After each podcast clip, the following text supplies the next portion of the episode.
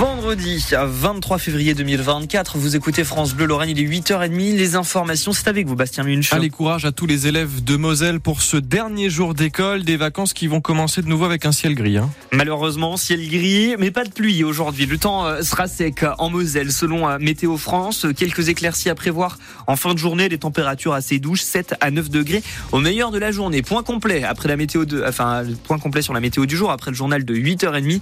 Avec vous, euh, Bastien Munch, un légume emblématique de la région va être le premier à participer au concours du Salon de l'agriculture. On le mange parfois les dimanches en famille. Il est encore plus célèbre chez nos voisins alsaciens. J'ai nommé... Une bonne choucroute et des patates. C'est le terroir, ouais.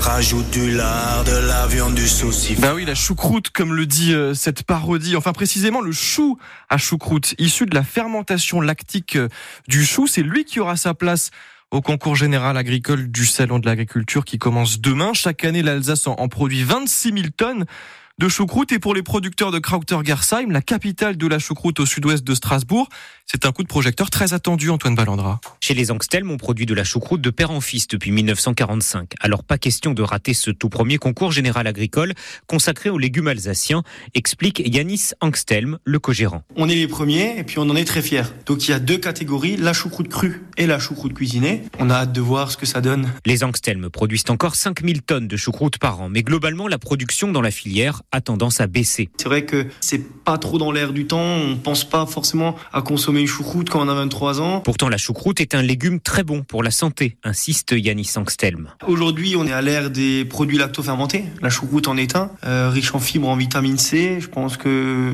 la choucroute a son mot à dire dans l'assiette des Français. Alors ce concours général agricole consacré à la choucroute est vécu comme une bénédiction par le producteur et par toute la filière. Je pense que ça serait important de- d'essayer de, montrer ce que ça peut apporter aux différents consommateurs, parce que c'est un, un bon légume alsacien, local. Conquérir de nouveaux consommateurs devient urgent alors que chaque Français ne consomme plus que 600 grammes de choucroute par an contre 3 kilos pour les Allemands.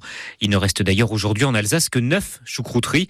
Il y en avait encore une vingtaine il y a quelques années. Ce concours général agricole avec de la choucroute qui aura donc lieu mardi. Six jurys vont goûter la choucroute la choucroute crue, six autres la choucroute cuite, le salon de l'agriculture et, ses premières polémiques aussi. Emmanuel Macron voulait organiser un débat demain pour l'inauguration avec des syndicats agricoles, des représentants de la grande distribution, des industriels, des associations écolo aussi, mais la FNSEA, principal syndicat, refuse pour l'instant d'y participer. En cause l'invitation lancée euh, au soulèvement de la terre, cette association connue pour ses manifestations contre les méga-bassines dans les Deux-Sèvres, l'Elysée a entre-temps euh, rétropédalé. Une enquête ouverte à Pouilly, au sud de Metz, pour une tentative d'enlèvement. Mercredi vers 18h, un enfant de moins de 12 ans a été abordé par un homme et une femme en voiture. L'alerte a été donnée par des parents sur les réseaux sociaux.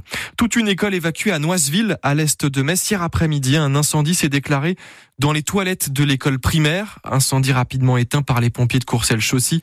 Tous les élèves et le personnel avaient été évacués avant leur arrivée. Il n'y a donc euh, eu aucun blessé. 16 000 boîtes de phytose rappelées par l'Agence nationale de sécurité du médicament. Le phytose, c'est un médicament destiné à, soulager le stress. Et selon une information de France Bleu, dans certains tubes de ce médicament, un autre produit a été découvert, des comprimés de Phénergan, un antihistaminique fabriqué par le même site du laboratoire Bayer, mais qui peut provoquer des somnolences accrues. Si votre lot est concerné, vous le voyez sur francebleu.fr, il faudra alors le rapporter en pharmacie. Le marathon de Metz en grande souffrance. Pour la deuxième année consécutive, l'édition 2024, prévue comme chaque fois à l'automne, est annulée. L'association Metz Marathon se disait pourtant prête à l'organiser, mais le maire dit non, c'est trop tard, affirme François Grosdidier.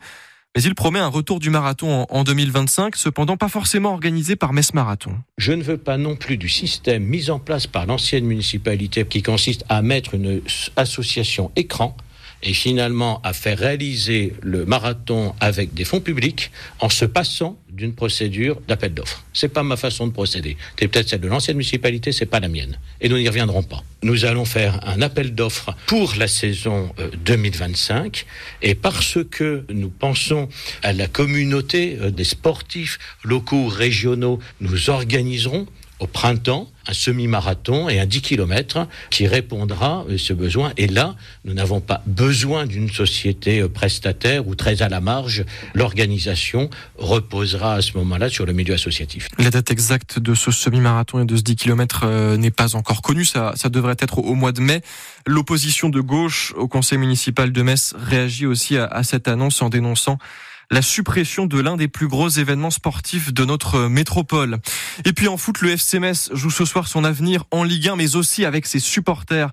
Stade Saint-Symphorien à guichet fermé pour accueillir l'Olympique lyonnais. 27 000 places vendues. La pression s'accentue sur les joueurs Grenat pour cette 23e journée de championnat. Les Grenats 17e au classement en zone de relégation. Ils n'ont plus le droit à l'erreur. L'OL est 11e à 8 points devant. Vous suivez ce match coup d'envoi de Metz-Lyon à 21h sur France Bleu Lorraine, la seule radio à vous faire vivre tous les matchs des Grenats. L'avant-match, ce sera dès 20h30 avec Thomas Jean-Georges Gabi Delvit et Bradley de Souza.